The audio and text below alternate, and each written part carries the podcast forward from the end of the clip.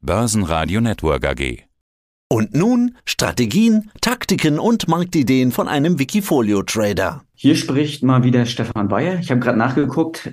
Peter, das ist unser siebtes Interview Oh. seit 2018. Insofern eine schöne, eine schöne Reihe schon zustande gekommen. Ich betreibe das Wikifolio Trendfolge Long Short Small Cap seit 2013, hatte im Juni das zehnjährige Jubiläum.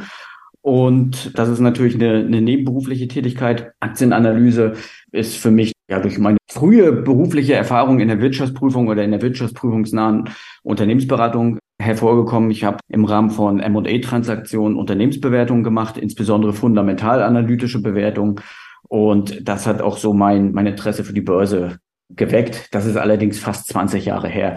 In den letzten zehn Jahren habe ich als Unternehmer und als Investor an verschiedenen Projekten mitgewirkt. Aber du bist eine der wenigen, die Bilanzen verstehen, oder? Ja, beruflich ist das natürlich notwendig gewesen, dass man Bilanzen lesen kann. Und darüber hinaus bin ich seit mehr als zehn Jahren auch als, als Lehrbeauftragter Dozent an Hochschulen für Bilanzanalyse, für Finanzierung und für Entrepreneurship tätig. Also ja, ich kann, okay. ich kann über Na, also- Bilanzen diskutieren. Wenn ich da mal eine Frage habe zu all diesen komischen Bilanzen, die ich nicht verstehe, dann rufe ich dich mal an. Okay. Ja, gerne. Da habe ich ja jetzt jemanden. Es macht auch richtig, es macht auch richtig Spaß, wenn man, wenn man weiß, was man macht. Warum magst du eigentlich dann kein Wikifolio mit nur Fundamentalanalyse? Das ist eine sehr gute Frage. Ich glaube, dass nur Fundamentalanalyse gut funktioniert, wenn man über ein relevantes Anlagevermögen oder ein relevantes, einen relevanten Kapitalstock verfügt. So ein Warren Buffett zum Beispiel, ja, der hat wahrscheinlich die Geduld und auch die Zeit, mit den Mitteln, die er anlegt, auch zu warten, bis eine vielleicht fundamental analytische Unterbewertung, bis die gehoben wird. In den Anlagedimensionen, in denen ich ursprünglich privat gewesen bin und eigentlich auch mit diesem Wikifolio jetzt, da nutzt es leider nichts, wenn man Jahre wartet, dass die, dass der Markt vielleicht eine fundamentale Unterbewertung erkennt. Und insofern habe ich ja einen eigenen Ansatz entwickelt, wo ich gesagt habe, ich möchte den fundamentalanalytischen Ansatz und den trendfolgenden Ansatz, also einen technischen Ansatz, miteinander kombinieren. Das heißt, ich möchte die Aktien herausfiltern, die sowohl fundamental analytisch hervorragend sind, die aber auch steigen und nicht darauf warten, dass sie irgendwann einmal steigen. Okay. Was Warren Buffett ja nicht sagen kann, wenn er zum Beispiel in Apple investiert, da glaube ich auch, hat er manchmal ein Klumpenrisiko. Aber von Warren Buffett zu deiner Trendfolge, also du investierst in die Signale, wenn was steigt. Bevor wir da jetzt ins Detail eingehen, wie bist du jetzt durchs erste Halbjahr gekommen? Da sind ja viele Werte gestiegen.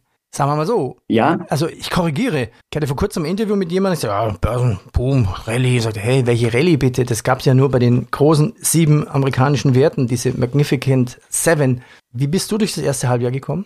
Ich muss dazu ein ganz kleines Stückchen weiter ausholen. Im Endeffekt basiert mein Ansatz auf drei Säulen. Ne, die erste Säule ist fundamentalanalytisch. Das heißt, da baue ich mir eine Longlist, wo ich wo ich Unternehmen fundamentalanalytisch, also was die Ertragssituation angeht, aber auch was Kapitalrenditen angeht, was Liquiditätskennzahlen angeht, also typische Bilanzanalyse, baue ich mir eine Longlist und vergleiche die miteinander. Da kriegt man dann irgendwo einen Durchschnitt und dann weiß man, welche Aktien stehen über dem Durchschnitt und welche Aktien stehen unter dem Durchschnitt. Und inzwischen ist das eine Excel-Tabelle, die ich seit 2013 geführt habe, die ist inzwischen sehr mächtig geworden. Und nur wenn ich dort jetzt Aktien identifiziere, die fundamental analytisch besser sind als die meisten anderen und die dann auch die zweite Säule, nämlich die charttechnischen Signale oder, oder erfüllen, dann investiere ich dort rein.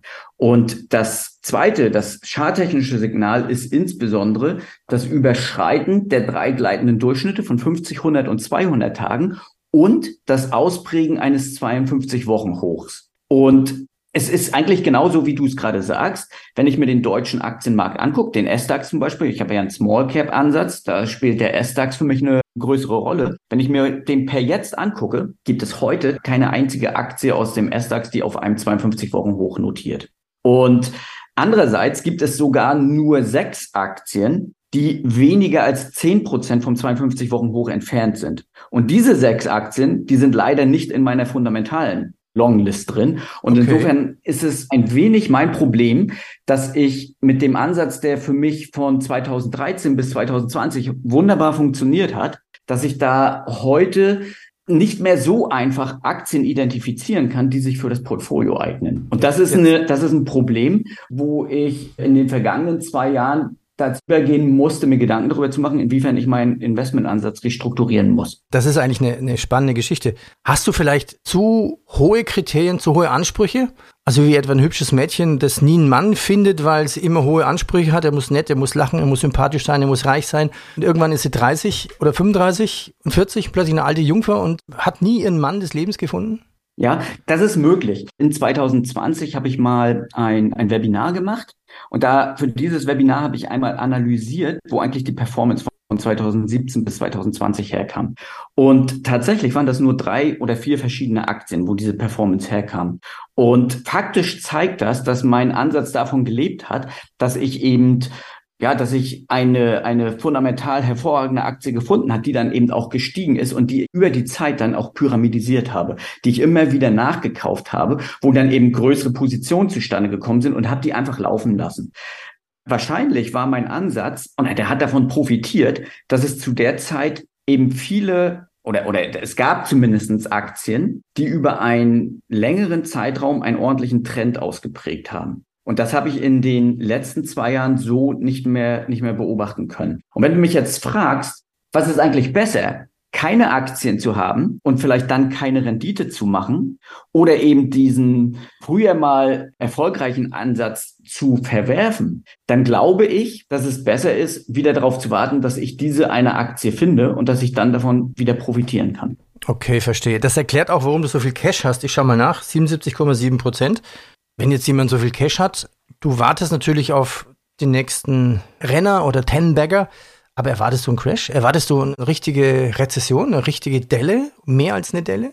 Ich bringe keine Erwartungen in meinen, in meinen Handelsstil. Der ist eigentlich sehr quantitativ, um ehrlich zu sein. Ich versuche nicht qualitative Kriterien vorherzusehen oder vorherzusagen oder zu sagen, ich glaube, dass dieses oder jenes passiert, sondern ich lasse mich ganz einfach von den Zahlen leiten. Und die dritte, die, die dritte Säule in meinem Ansatz ist ein Risikomanagement. Ja, die relevante Risikokennzahl bei Wikifolio war ja bisher immer, also bis vor kurzem war es ja der maximale Drawdown. Und ich habe versucht, eben den, den Drawdown immer möglichst niedrig zu halten.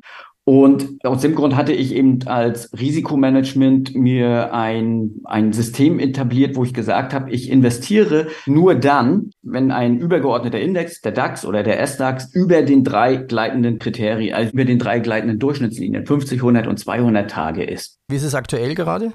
Ja, zurzeit ist der DAX unter der 50 und unter der 100-Tage-Linie, aber noch über der 200-Tage-Linie. Das heißt aber unter zwei der drei relevanten Durchschnitte.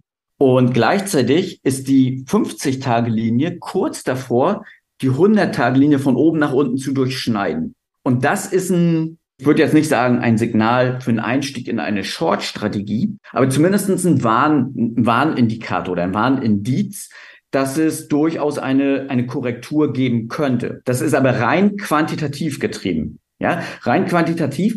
Ich muss dazu sagen, allein dieses Risikomanagementsystem hat dazu geführt, dass ich im Februar, März 2020, als der Corona-Crash war, dass ich da mit 100 Prozent Cash an der Seitenlinie stand und dass ich da, ja, dass ich da einer der wenigen bei Wikifolio war, der grüne Vorzeichen gehabt hat. Du hast jetzt noch ein ETF drin. Was ist das für einer?